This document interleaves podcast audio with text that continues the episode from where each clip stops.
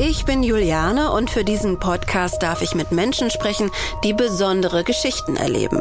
Menschen, von denen wir manchmal in den Nachrichten hören, über die wir aber nur wenig wissen, weil wir oft über sie anstatt mit ihnen sprechen. Man kann auch in einen anspruchsvollen Beruf wieder zurückkehren. Also mich haben auch Kollegen angesprochen, die gemeint haben, ich weiß, ich habe eine Depression, ich brauche eine Therapie, aber ich krieg doch nie wieder beruflichen Fuß auf den Boden. Wo ich sage, naja, also wenn du denkst, ich, ich habe beruflich meine Füße nicht auf dem Boden, weiß ich auch nicht. Also es, es ist möglich. Ich arbeite jetzt mehr und besser und zufriedener als vorher. Das sagt Claudia. Sie gehört zu den 20 Prozent in Deutschland, die Erfahrungen mit Depressionen haben.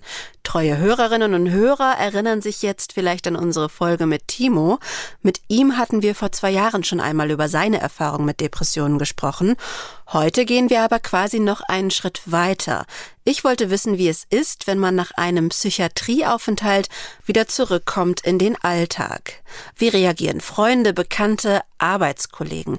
Welche Reaktionen sind unterstützend und sensibel, welche vielleicht sogar gefährlich für die Stabilität einer depressiven Person? Fragen, die ich Claudia stellen kann. Sie brauchte zwei Anläufe, um eine passende Arbeitsumgebung für sich zu finden. Warum das erste Mal gescheitert ist, aber die aktuelle Stelle für sie besonders gut passt, erzählt sie uns. MDR aktuell. Tabubruch. Der Podcast über Schicksale hinter die Nachrichten.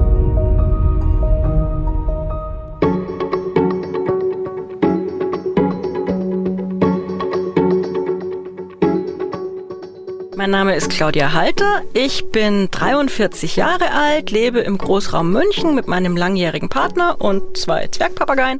Claudia reist als Chemikerin für ihr Unternehmen viel durch Deutschland und trainiert Kunden an komplexen Laborgeräten.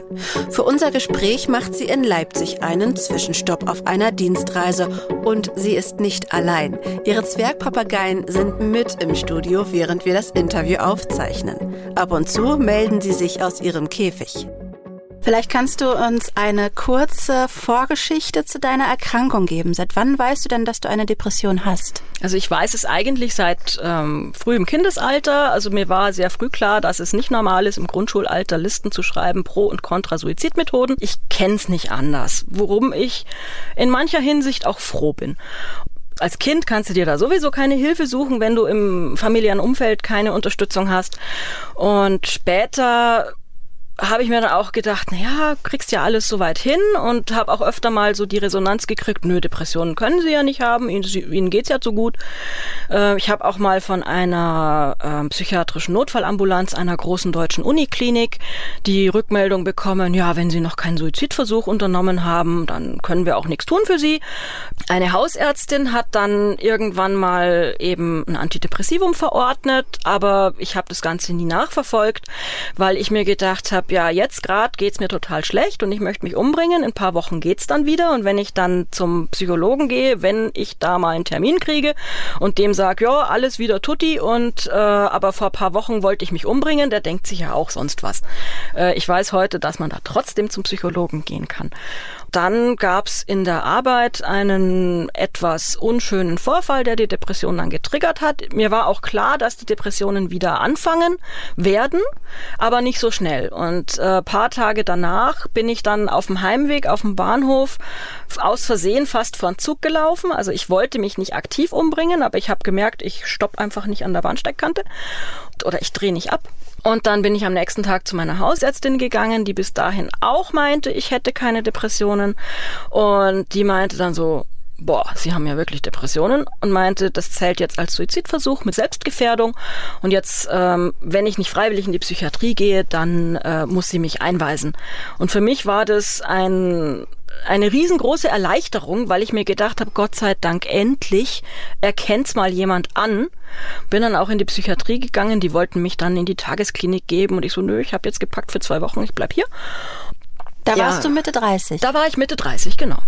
Und da war ich dann eben zehn Wochen in der Psychiatrie. Ich sag immer, es war eine wunderbare Zeit. Äh, diese Psychiatrie hat unglaublich gut zu mir gepasst. Mein Bezugspfleger hat wahnsinnig gut zu mir gepasst. Ähm, es war einfach eine tolle Zeit, in der ich mich einfach um mich selbst kümmern konnte und, und mich einfach ähm, wahrgenommen gefühlt habe und gemerkt habe, ich muss da jetzt nicht irgendwas vorspielen oder so, sondern äh, ich kann daran arbeiten, dass ich wieder zurückkomme. Und ich habe mich dann auch nach vier Wochen das erste Mal total vor mir erschrocken, weil ich so lebendig aussah im Spiegel. Mhm. Und die Psychiatriezeit, zehn Wochen, das ist ja nur der Anfang. Und dann konnte ich Gott sei Dank mir noch die Zeit nehmen, dass ich noch äh, weiter krankgeschrieben blieb, weil es finanziell einfach ging. Ist jetzt auch nicht bei jedem der Fall leider. Und äh, konnte also der Krankheit entsprechend noch ein wenig ähm, weiter an mir, an der Gesamtsituation arbeiten und äh, habe mir dann einen neuen Job gesucht, bin dann nur noch zur Kündigung in meine alte Firma zurück und ähm, habe dann eben bei der Firma angefangen, wo es dann aber auch nach einem halben Jahr zu Ende ging, was aber mit der Depression so wenig zu tun hatte. Also das war depressionsunabhängig. Wie war denn dann dein erster Arbeitstag ähm, nach der Psychiatrie? Oder man müsste ja eigentlich sagen, dein erster Arbeitstag dann bei dem neuen Arbeitgeber. Wussten die gleich Bescheid? Die wussten ähm, relativ bald Bescheid. Ich weiß nicht mehr, ob ich es am ersten Tag schon gesagt habe, aber relativ zügig, weil ich einfach in einem sehr kleinen Bereich arbeite, wo man sich auch gern mal über den Weg läuft. Und ich wollte vermeiden, dass äh, mein Chef irgendwie hintenrum erfährt, dass ich lange krank war, weil aus meinem Lebenslauf geht's an dieser Stelle nicht hervor, weil ich ja quasi lückenlos weitergearbeitet habe, was ich auch als großen Vorteil ansehe. Genau, weil du warst ja dann bei dem äh, ersten oder alten Arbeitgeber freigestellt und bist dann nahtlos dann direkt Genau, ich bin nur ne? zur Kündigung zurückgekommen und äh, wusste dann, die stellen mich frei und hatte dann nochmal sechs Wochen oder sowas, ähm, hm. wo ich dann freigestellt war. Es lief aber nicht so richtig gut. Es gab ja dann einen Rückfall, hast du auch schon angedeutet. Aber wie, wie würdest du sagen, hat das Arbeitsumfeld oder die Arbeitssituation da diesen Rückfall getriggert?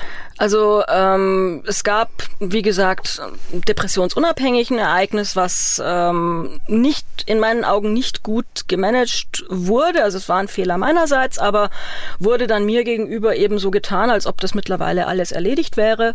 Und dann nach sechs Monaten hieß es, ähm, ja, übrigens, wir kündigen dich.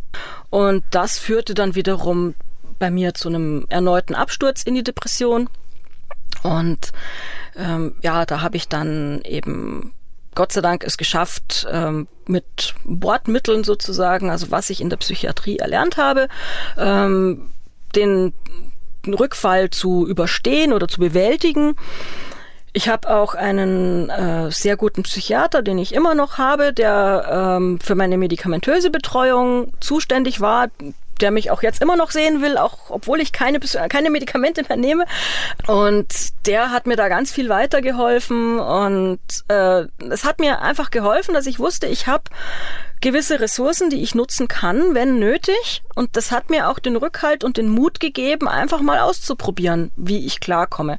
Und äh, mein Bezugspfleger zum Beispiel, der hat auch gesagt, ja, ihr, auch wenn er nicht, statt, nicht wieder stationär kommt, wenn ihr irgendwas habt, was euch belastet, kommt vorbei, trinkt einen Kaffee bei uns und äh, wir können über alles reden. Mhm. Und äh, allein zu wissen, dass ich das hätte machen können, gab mir die Kraft, dass ich es eigentlich auch gar nicht gebraucht habe. Also ich habe gar nicht so viel externe Hilfe gebraucht.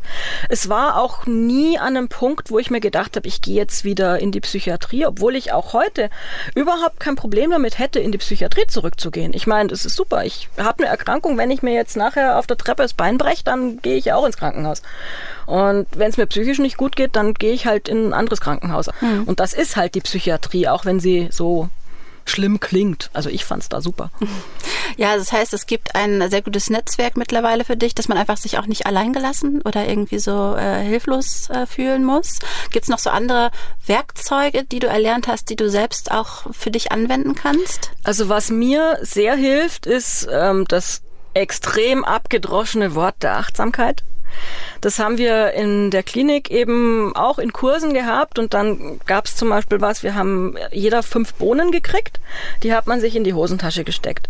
Und immer wenn einem was Schönes passiert ist, ist eine Bohne von einer Hosentasche in die andere gewandert. Und dann am Abend hat man seine Bohnen aus der Hosentasche geholt, aus der anderen und geguckt, okay, warum sind jetzt da drei Bohnen in dieser Hosentasche? Und sich dann überlegt, ach ja, da habe ich, keine Ahnung, einen schönen Vogel gesehen und da ähm, ist in der Therapie irgendwas gut gelaufen oder sonst irgendwas. Und dann erinnert man sich einfach zurück und sagt, okay, diese drei Sachen waren heute gut. Und wenn einem dann das erste Mal die Bohnen ausgehen, ist es schon so ein ziemlich cooles Gefühl. Thank you.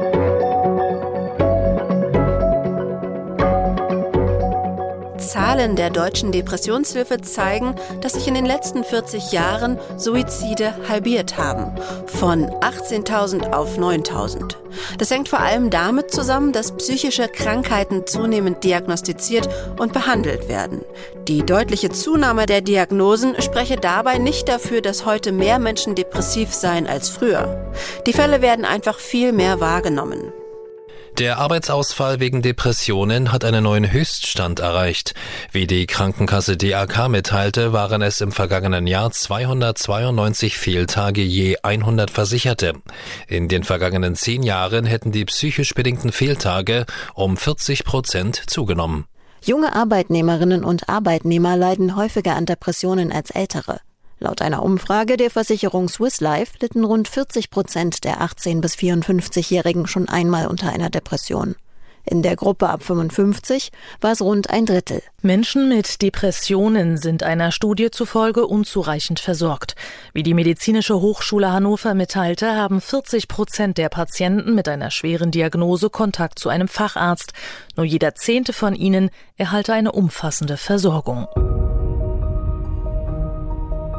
Was sind Arbeitsumgebungen, die für ähm, depressive Personen, wie man ja heute so sagt, toxisch sind? Womit ich persönlich zum Beispiel ganz schlecht umgehen kann, ist jemand, ähm, der so, so handelt nach dem Motto, oder was in manchen äh, Firmen üblich ist, dass der Chef immer das ganze Lob einstreicht und wenn es mal nicht läuft, dann darf der Angestellte selber gucken, wie er klarkommt und wird dann nach vorne geschoben in die vorderste Front und äh, muss sich dann da mit rumschlagen. Ich persönlich bin extrem pflichtbewusst, also das ist auch was, was sehr gut ist für mich, was also dazu geführt hat, dass ich eben so lang so funktional war, was aber auch sehr schlecht ist, weil ich eben oft meine Bedürfnisse übergehe ähm, oder wenn Versprechungen gemacht werden im Sinne von Weiterentwicklung oder sonstigen positiven Dingen, die dann ewig rausgeschoben werden, ohne dass es dafür vernünftige Gründe gibt äh, oder ohne dass einem diese Gründe mitgeteilt werden. Das ist für mich einfach, äh, also ich brauche für mich Planbarkeit. Also ich bin schon flexibel, klar. Also wenn jetzt ähm, ein Kunde anruft und sagt, ja, das Training, das wir morgen ge geplant haben, können wir das äh, umplanen? Sag ja klar, machen wir nächste Woche. Aber dieses ähm, Umschmeißen von aufgestellten Regeln ist für mich zum Beispiel jetzt gar nichts. Oder eben, ähm, was jetzt bei einem Depressiven, der es vielleicht mehr nach außen zeigt, was da sicherlich auch nicht gut ist, so dieses, ja, reiß dich mal zusammen oder so. Also ich meine, hilft ja nichts. Also bei einer Depression ist es mit Zusammenreißen nicht geholfen, ist, ist, ist es nicht getan. Nee. Und ähm, ja, das sind für mich persönlich eben so schlechte Umgebungen oder wenn eben Mitarbeiter sehr ungleich behandelt werden, die an sich eigentlich ähnliche Aufgabenbereiche hätten, ist auch was, was ich nicht so prickelnd finde, was ich aber wahrscheinlich auch ohne Depression nicht gut finde. Ich wollte gerade sagen, alles, was du beschreibst, finde ich generell ja. eh falsch. genau. Aber mit einer aber Depression ist es dann halt schwer zu, noch schwerer zu ja. ertragen, ne? Ja, und du hast halt dann das Problem, wenn es dich dann triggert, also bei mir war es ja so, ich hatte ja diese Dauerdepression, die für mich normal war und bin dann immer abgerutscht. Und ich habe es immer verglichen damit, du fährst mit dem Auto auf den Grand Canyon zu und du weißt, deine Bremsen sind kaputt. Und du weißt aber auch, dass da vorne der Grand Canyon ist. Und du weißt, da geht's runter. Und das Schlimmste für mich war immer dieser Absturz. Also wenn ich dann unten war, dann ging's mir so schlecht, dass ich nur noch funktioniert habe. Dann war es böse gesagt auch wieder okay. Aber dieser Absturz, das, vor dem hatte ich auch immer richtig Angst. Also das war immer die Hölle für mich. Wie oft ist das denn vorgekommen? Ach, das war immer so alle paar Monate mal. Ähm, ich sag mal so alle acht, neun Monate und dann war ich für zwei, drei, vier Wochen so richtig depressiv, habe mich dann wieder auf mein Normal hochgekämpft, was, wie ich jetzt weiß, eben nicht normal war, sondern auch schon depressiv. Ja, ich wusste halt immer, es kommt wieder und ähm, wusste nur nicht wann. Wie waren Erfahrungen mit den Kollegen? Hattest du das Gefühl, sie reden da auch irgendwie über deinem Rücken über dich oder war das nicht Thema? Ich habe es nicht mitbekommen, dass hinter meinem Rücken darüber geredet wurde. Ähm, ich habe es ihnen relativ früh gesagt, sowohl in dieser ersten Firma, wo ich kurz war, als auch in meiner jetzigen Firma. Und ich habe nicht den Eindruck, dass das drüber geredet wurde. Ich weiß es aber natürlich okay. nicht. Hättest du selber im Nachhinein vielleicht irgendwas besser lösen können, früher gehen? Also bei der Firma, wo es dann zum Zusammenbruch kam, ja, ich hätte früher gehen können, definitiv. Auf der anderen Seite finde ich, ähm, also ich sag immer, es, es war ganz schön dramatisch und so viel Drama hätte es nicht gebraucht. Auf der anderen Seite denke ich mir doch, genau dieses Drama habe ich gebraucht.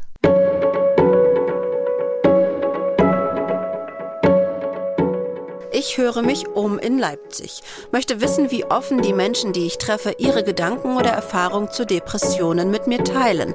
Ich spreche eine junge Frau an und was für ein Zufall, sie ist selbst eine Betroffene.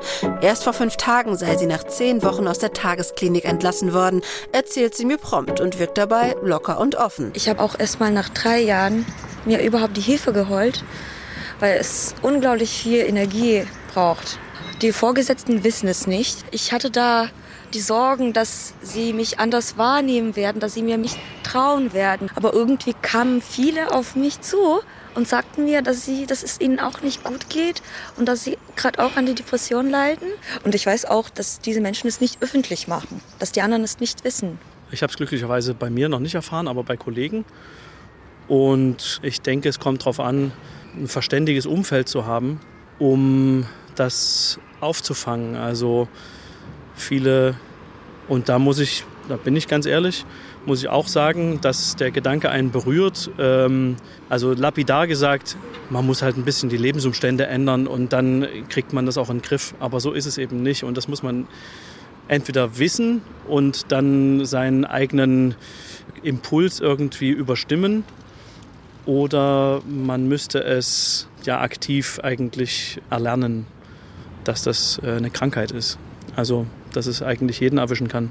Persönliche Erfahrungen im Umkreis, viele Erfahrungen und auch im familiären Kontext Erfahrungen. Also, ich glaube, ein riesiges Thema, über das zum Glück jetzt angefangen wird zu sprechen, habe ich das Gefühl. Aber was ich zum Beispiel auch immer noch sehr schwierig finde, ist, dass zum Beispiel also ich äh, werde Lehrerin und also ich möchte keine Beamtin werden. Wenn ich es werden wollen würde, würde das bedeuten, dass ich zum Beispiel da durchgecheckt werde und das eigentlich ein Ausschlusskriterium ist, eine mentale Krankheit zu haben.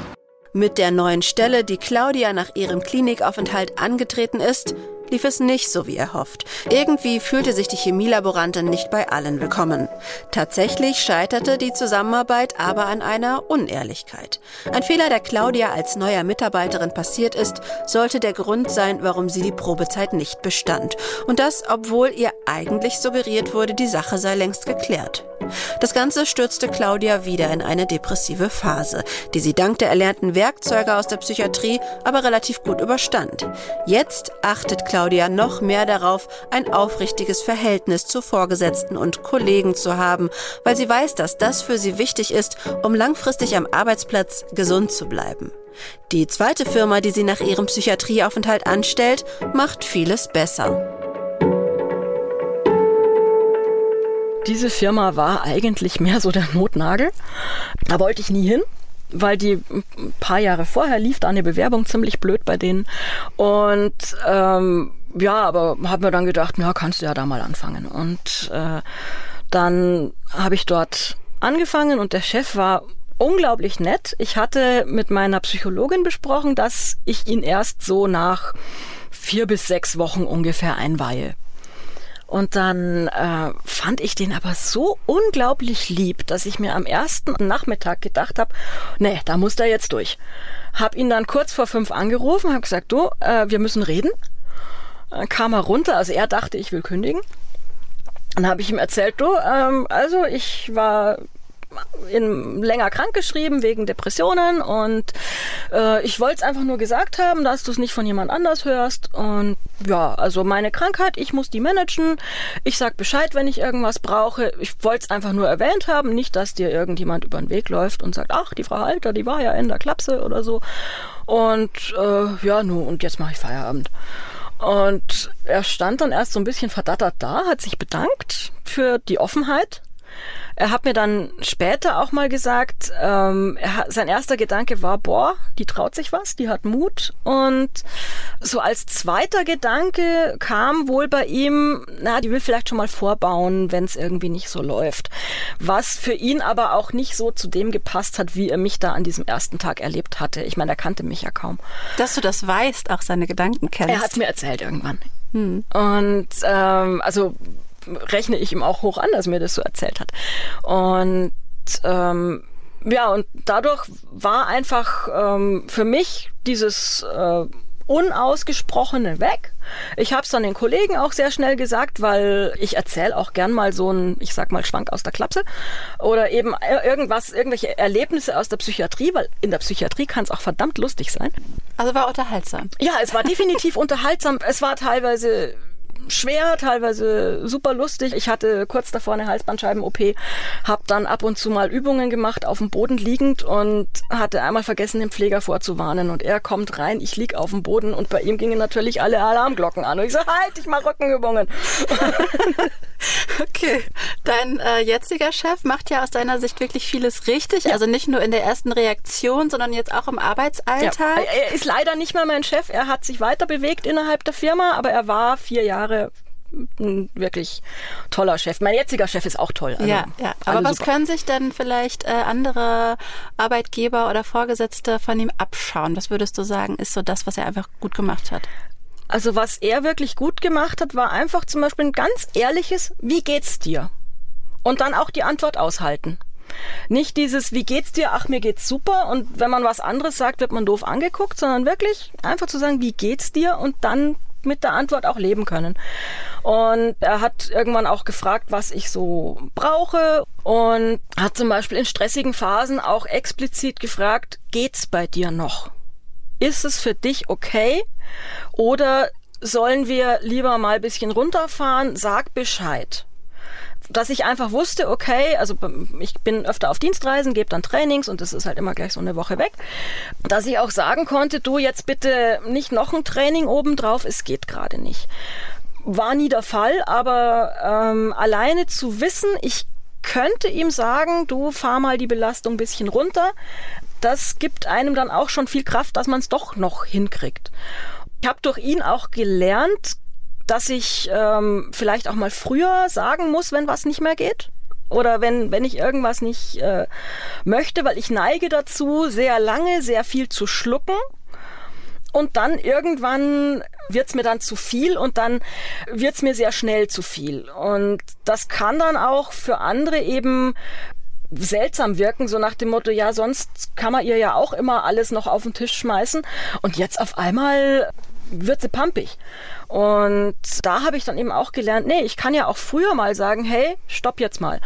Eine Geschichte zum Beispiel war, ähm, da habe ich nach der Probezeit einen Brief gekriegt von meinem Arbeitgeber. Es war ein A4-Brief, normalerweise Gehaltsabrechnungen und so sind halt diese normalen DIN C5 oder was, Querformat. Ich habe den Brief rausgeholt aus dem Briefkasten, war sofort völlig durch den Wind. Ich war völlig überzeugt davon, dass das die Kündigung ist. Mein Freund stand neben mir, meinte nur so knochentrocken, Kündigung in KMP einschreiben. Half mir in dem Moment jetzt auch nicht weiter. Ich habe es dann irgendwann meinem Chef erzählt und dann war er ganz enttäuscht.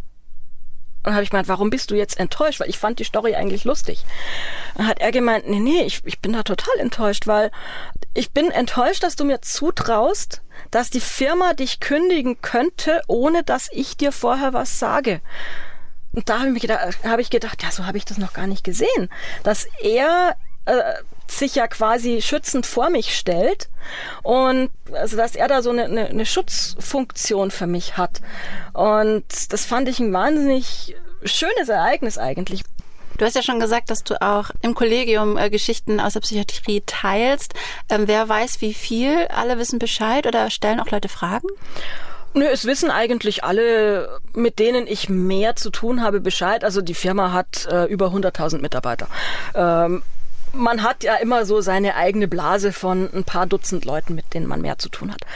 Und es hat sich sogar rumgesprochen in dem Sinne, dass mich mal auf einem internationalen Meeting eine Kollegin aus dem europäischen Ausland angesprochen hat und gesagt hat, du, ich habe gehört, du hast da Depressionserfahrung und kann ich vielleicht mal reden mit dir? Und also die hatte eine ausgewachsene Depression. Und dann haben wir dann eben gesprochen und sie hat dann auch irgendwann gesagt, also später dann gesagt, ja, sie ähm, sucht sich Hilfe und sie hatte überlegt, sich von ihrem Partner zu trennen, wo ich dann gesagt habe, nee, ich glaube, das flüstert dir nur deine Depression ein. Die ist wie so ein Passagier, die dir halt manchmal Quatsch erzählt. Und äh, da muss man schon genau trennen, was sind wirklich meine Gedanken und was ist von der Depression eingegeben. Und ja, das ist jetzt ähm, zwei Jahre ist es her ich sag mal so, sie ist mittlerweile das zweite Mal schwanger vom, von ihrem Mann und ist mit ihrem Partner zusammen, alles wunderbar und ihr geht's wohl wieder deutlich besser. Mhm. Und das finde ich halt einfach super, wenn sich dann Kollegen melden. Es haben sich auch äh, national schon mehrere Leute bei mir gemeldet, die mich da angesprochen haben und die halt gehört haben, dass ich äh, mit Depressionen zu tun habe und dass ich da eben offen mit umgehe.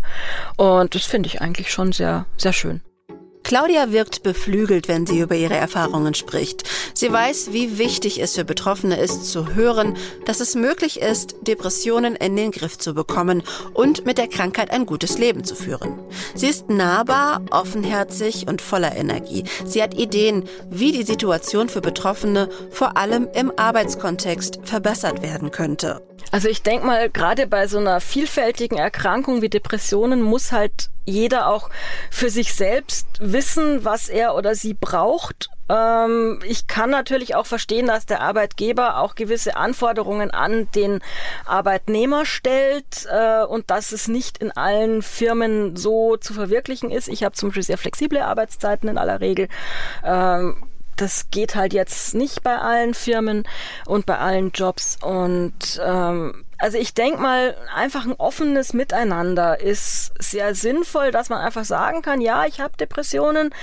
Mit Zusammenreißen ist es dann nicht getan. Ich tue alles, was mir möglich ist, um die Depressionen soweit ähm, im Rahmen zu halten und ich denke mal, also klar, der Arbeitgeber erwartet natürlich auch ein gewisses Mindestarbeitspensum. Also wenn ich jetzt äh, eine Stelle habe, die eigentlich viele Dienstreisen beinhaltet und ich sage dann, ja, ich kann aber dauerhaft aufgrund meiner Depressionen nicht mehr auf Reisen gehen, dass der Arbeitgeber da nicht begeistert ist, ist irgendwo halt auch verständlich. Also es sind zum Teil auch wirklich Interessen, die stark gegeneinander arbeiten, aber mit, mit Offenheit und mit ehrlichem Interesse ist man, glaube ich, schon viel weiter. Und einfach auch zu sagen, hey, ich habe da keine Erfahrung damit, hilf mir.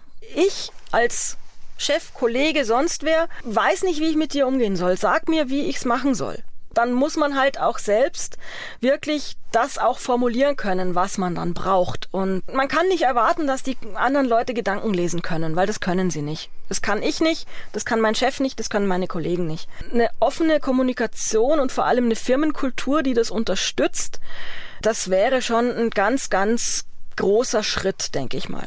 Glaubst du, dass sich das verbessert hat äh, schon in den letzten Jahren? Weil also medial habe ich das Gefühl, dass das Thema Depressionen ja doch immer wieder auch mal im Fokus. Hilft das auch äh, in der Arbeitswelt weiter? Ich denke mal, dass es durchaus weiterhilft. Also, dass man jetzt wenigstens hoffentlich an vielen Stellen von der Ansicht weg ist, dass ein, ein Depressiver einfach nur ein schwacher Mensch ist, weil Depressive sind, sind in aller Regel eben nicht schwach, sondern allein das Aufstehen kann schon unglaublich viel Stärke verlangen oder dass man morgens duschen geht, kann, kann einem mehr Energie abverlangen als bei in einer gesunden Phase ein ganzer Arbeitstag. Das kann man sich natürlich oft auch nicht vorstellen. Deswegen versuche ich eben auch Öffentlichkeit zu schaffen, weil ich mir denke, es gibt genügend Leute, die es eben nicht können oder glauben nicht zu können, sei es aufgrund ihres Jobs, sei es aufgrund ihrer Erkrankung. Deswegen finde ich es einfach wichtig, dass wir da eine Öffentlichkeit schaffen, dass einfach irgendwann eine Depression so ähnlich behandelt wird wie ein Beinbruch. Ich meine, wenn ich mit einem Gips in die Firma komme, dann sagt die da, oh ja, ich halte dir die Tür auf, oh Gott, was hast du denn gemacht? Bist beim Skifahren gestürzt. Bei Depressionen so, mh, mm, okay, du warst in der Psychiatrie, äh, doof, wie reagiere ich da drauf? Also einfach, dass, dass Depression einfach auch als Erkrankung anerkannt wird, dass man sagt, hey, und, und wenn man nicht weiß, wie man damit umgehen soll, einfach fragen, die Leute ansprechen und dann aber bitte als Erkrankter auch entsprechend freundlich positive Antworten geben und nicht so irgendwie schnippisch erwarten, dass alle Welt weiß, wie man damit umgeht, weil eben gerade die Depression extrem vielseitig ist. Ja, oder wenn wirklich jemand so reagiert und sagt, äh, du merkst, der weiß jetzt gerade gar nicht, wie er damit umgehen soll, dass man dann vielleicht auch sagen könnte, ich kann mir vorstellen, du weißt jetzt gar nicht, wie du damit umgehen sollst, stell mir ruhig alle Fragen. Ja, das habe ich meinen Kollegen auch gesagt, habe auch gesagt, so, also Karten auf den Tisch, ich war so und so lange in der Psychiatrie, ich habe Depressionen, ähm, ich hab, werde lebenslang eine eine Veranlagung dafür haben, kann jederzeit zurückkommen. Ich hoffe es nicht. Wenn irgendwas ist, fragt einfach. Gibt es irgendwas, was die Politik, also strukturell in der Arbeitswelt verbessern könnte, um es Menschen mit Depressionen, also ich möchte nochmal sagen, jeder Fünfte macht die Erfahrung. Das heißt, es betrifft jetzt ja nicht, nicht eine marginale Minigruppe, sondern es sind ja wirklich viele, die da irgendwann in diese Situation wirklich kommen. Gibt es irgendwas, was strukturell auch politisch äh, bewegt werden könnte, um die Gesamtsituation zu verbessern? Also ich denke mal, zur Verbesserung der Gesamtsituation wäre es erstmal hilfreich, wenn man überhaupt mehr Therapeutenplätze hätte weil erst durch die Therapie kann man dann ja wieder ins Arbeitsleben zurückkommen.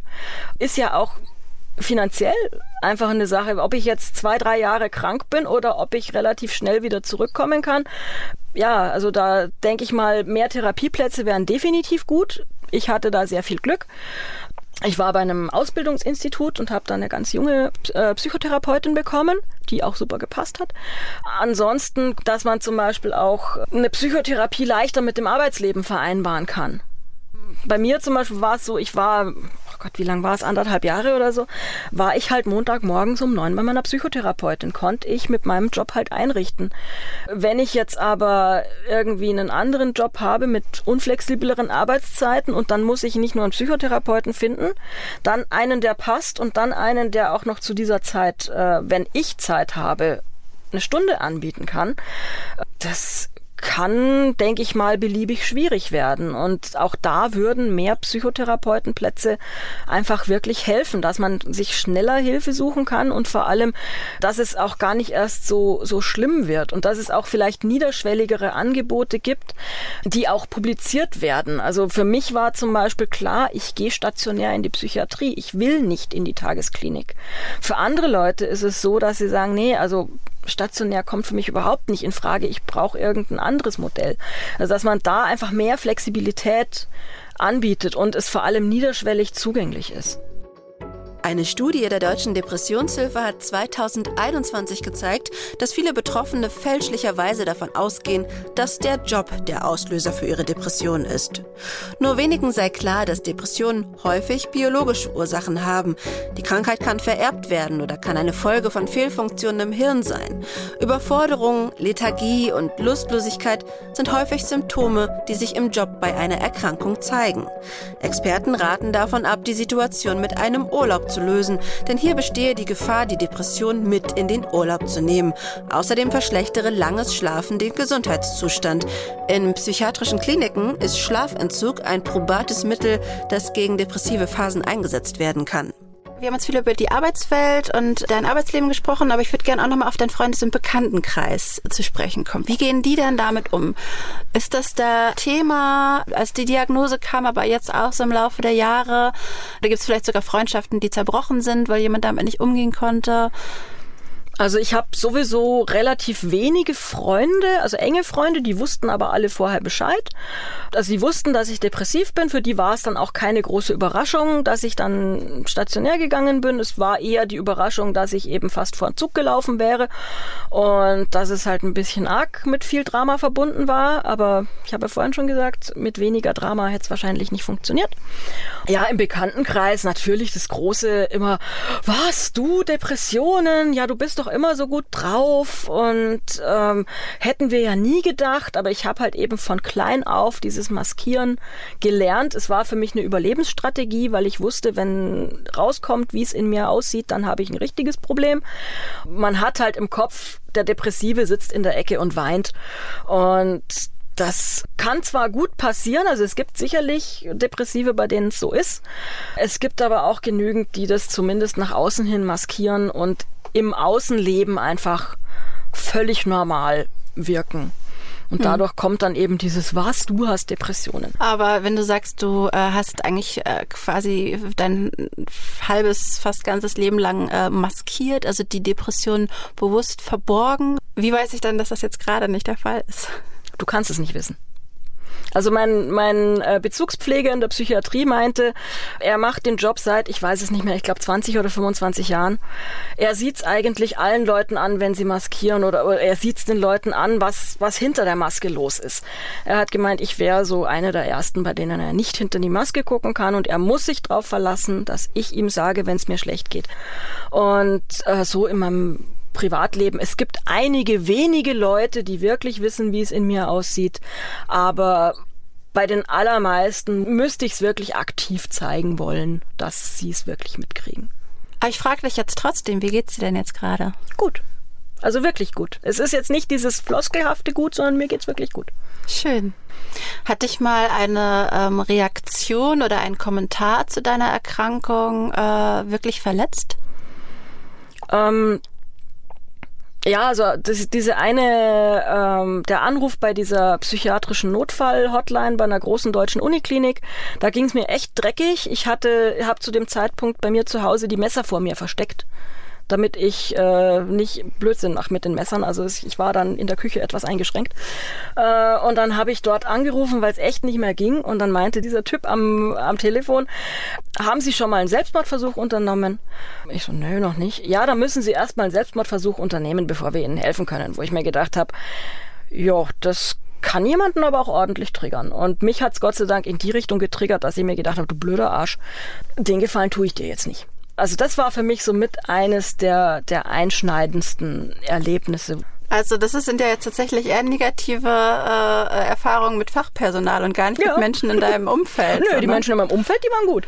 das ist unglaublich. Warum engagierst du dich über die Depressionshilfe oder ähm, bist eben auch so offen mit deiner Situation? Du hast ja schon gesagt, du möchtest die Sichtbarkeit auch herstellen. Genau, also ich finde es halt absolut wichtig bei einer so verbreiteten Erkrankung, vor allem mit so einer Dunkelziffer und mit so einer unsichtbaren Erkrankung, dass man da Sichtbarkeit herstellt. Und ich weiß aber auch, dass es für viele Menschen aufgrund ihres Jobs oder aufgrund ihrer Persönlichkeit oder ihrer Erkrankung einfach nicht möglich ist, drüber zu sprechen, weil sie entweder nicht gern vor Menschen sprechen, weil sie Nachteile befürchten verschiedenste Gründe. Und da denke ich mir, bin ich eigentlich ganz gut geeignet, weil ich vor allem halt auch zeigen kann, man kann auch in einen anspruchsvollen Beruf wieder zurückkehren. Also mich haben auch Kollegen angesprochen, die gemeint haben, ich weiß, ich habe eine Depression, ich brauche eine Therapie, aber ich krieg doch nie wieder beruflichen Fuß auf den Boden. Wo ich sage, naja, also wenn du denkst, ich, ich habe beruflich meine Füße nicht auf dem Boden,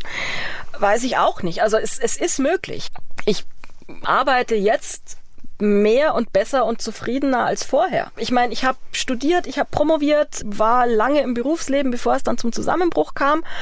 Auch in der Klinik hatten wir mehrere Leute, die eben auch schon eine Weile im Berufsleben standen, bevor es dann zu einem Zusammenbruch kam. Und äh, das kann passieren, das ist auch völlig normal. Und da möchte ich einfach auch die, die Sichtbarkeit erhöhen und dass eben Depression auch nicht heißt, dass man nicht arbeitsfähig äh, oder nicht zwingend nicht arbeitsfähig ist, nicht belastbar ist. Klar, es gibt Leute, die durch ihre Depression nicht arbeitsfähig sind oder nicht belastbar sind. Aber nicht jeder Depressive ist nicht belastbar. Das sind dann wieder Vorurteile. Genau, das sind dann wieder Vorurteile. Wo ich sage, muss man, da muss man bei jedem individuell gucken, was geht, was geht nicht. Aber allein das Label Depression heißt noch nicht, dass ich nie in einem verantwortungsvollen Job werde arbeiten können.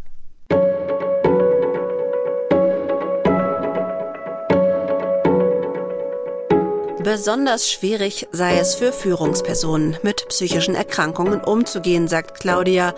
In den nach wie vor männlich dominierten Positionen würden psychische Erkrankungen oft als Schwäche ausgelegt. Auch hier brauche es Betroffene, die mutig vorangehen. Claudia war jahrzehntelang nicht mutig, wollte funktionieren und bloß keine Umstände machen. Dass sie es nach all der Zeit, die die Krankheit ihr Leben begleitete, geschafft hat, sich damit auseinanderzusetzen, macht sie stolz. Und das absolut zu Recht, finde ich. Ich spüre, dass sie hofft, durch ihre Offenheit auch andere in einer ähnlichen Lage dazu motivieren zu können, sich ein Stück weit aus ihrer schwierigen Lage befreien zu können. Was würdest du Menschen raten, die bei sich Symptome einer Depression erkennen, aber vielleicht Angst davor haben oder auch die Kraft nicht, sich für eine Diagnostik zu melden? Mir hat die Diagnostik wahnsinnig weitergeholfen, einfach auch dann für mich einzutreten und zu sagen, ich habe das. Weil wenn, wenn ich jetzt irgendeine Diagnose kriege, dass, keine Ahnung, mein Bein gebrochen ist, dann setze ich mich ja auch dafür ein, dass es gerichtet wird. Wenn man jetzt aber, wenn man Symptome hat und nicht die Kraft hat, sich zu kümmern, das ist natürlich schon schwierig, weil oft auch viele Hilfsstellen erwarten, dass sich der Betroffene selbst mit ihnen in Verbindung setzt. Also eben nicht der Partner, sondern die Person selbst. Also da würde ich wirklich versuchen, eventuell auch mit, mit Freunden erstmal Strategien zu entwickeln, dass zum Beispiel Freunde versuchen, einem was abzunehmen. Schon mal, ich meine, heutzutage mit dem Internet hat man wirklich viele Informationen verfügbar, ohne dass man Stunden und Tage lang am Telefon sitzen muss. Dass man zum Beispiel nach, nach einer sozialpsychiatrischen Beratungsstelle guckt im näheren Umfeld. Die können oftmals Informationen geben, was so diese, ich sag mal, Therapeutenszene angeht.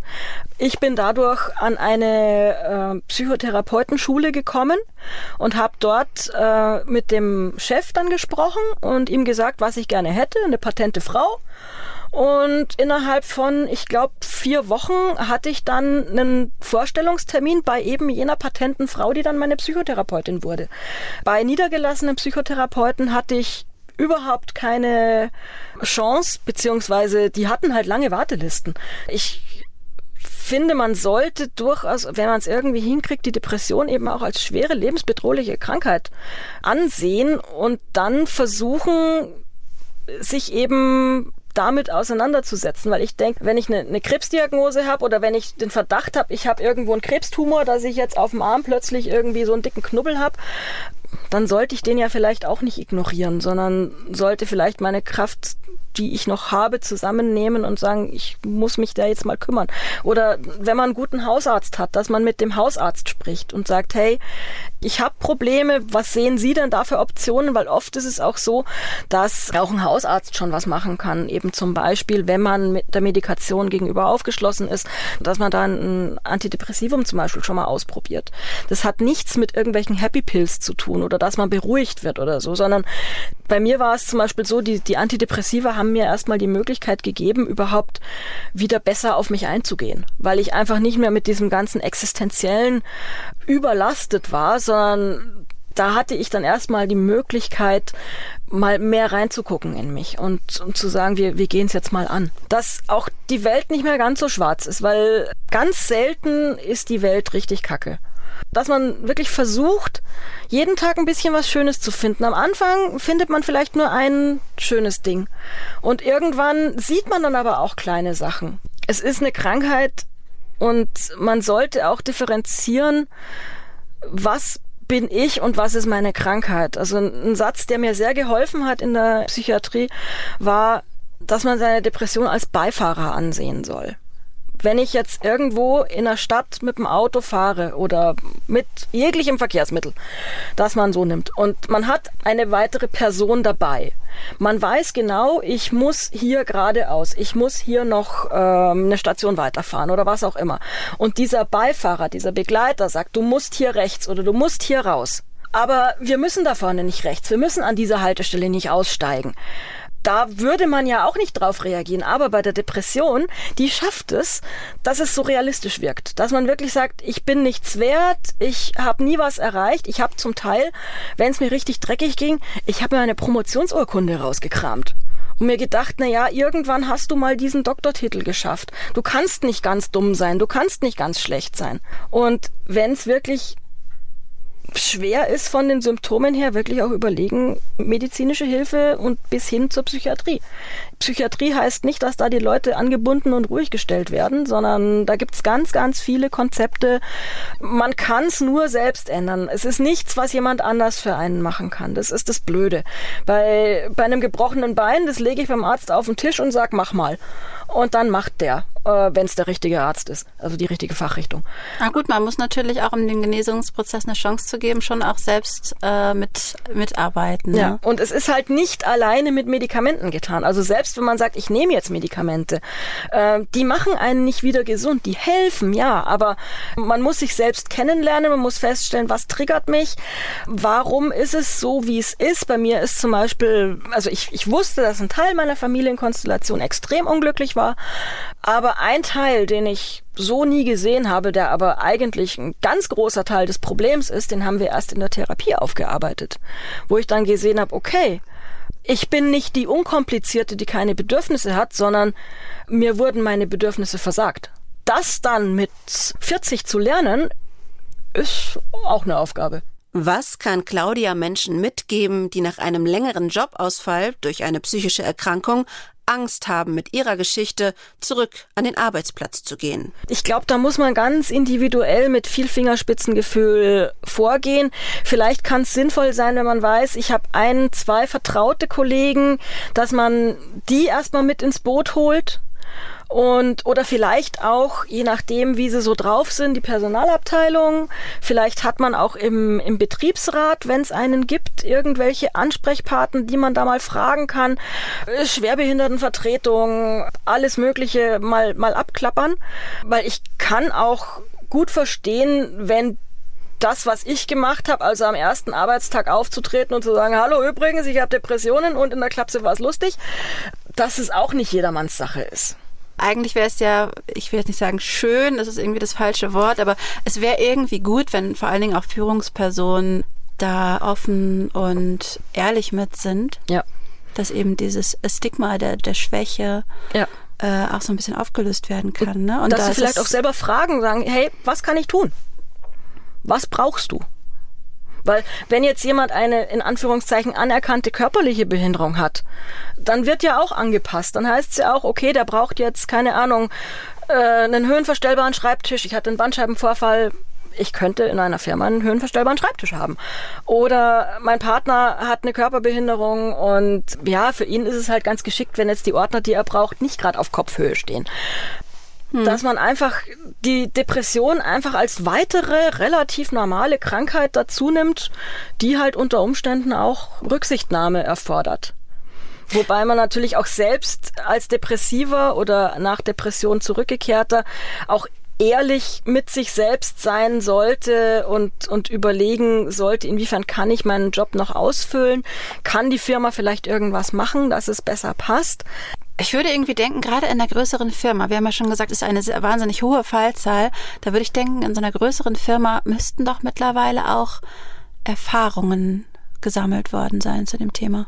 Eigentlich schon, aber ich war in so einem Betreuungsprogramm von der Krankenkasse drin und habe da auch mal mit meiner Ansprechpartnerin gesprochen und die hat halt gemeint, äh, wenn es dieses Wiedereingliederungsgespräch gibt, dann muss man ja nicht sagen, was man hat. Und ganz viele, die nach einer psychischen Erkrankung zurückkommen, sagen eben nicht, was sie hatten. Und dann ist natürlich, sind der Firma natürlich auch die Hände gebunden, weil die können ja dann nicht mutmaßen und dürfen es ja auch gar nicht.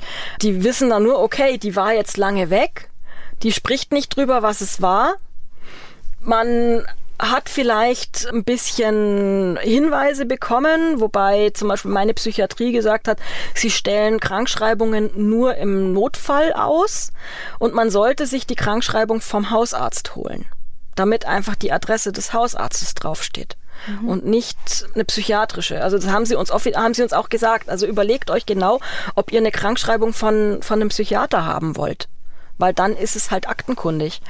Und egal, ob das jetzt legal wäre oder nicht, aber die Information ist dann dort. Dementsprechend ist es vielleicht auch so, dass, dass Firmen, selbst wenn sie es wissen wollten, es vielleicht gar nicht wissen. Wie mhm. viele Leute wirklich betroffen sind, weil halt die wenigsten reinmarschieren auf den Putzhauen und sagen, hallo, so ist es. Was ich auch verstehen kann, weil es eben mit so einem großen Stigma behaftet ist.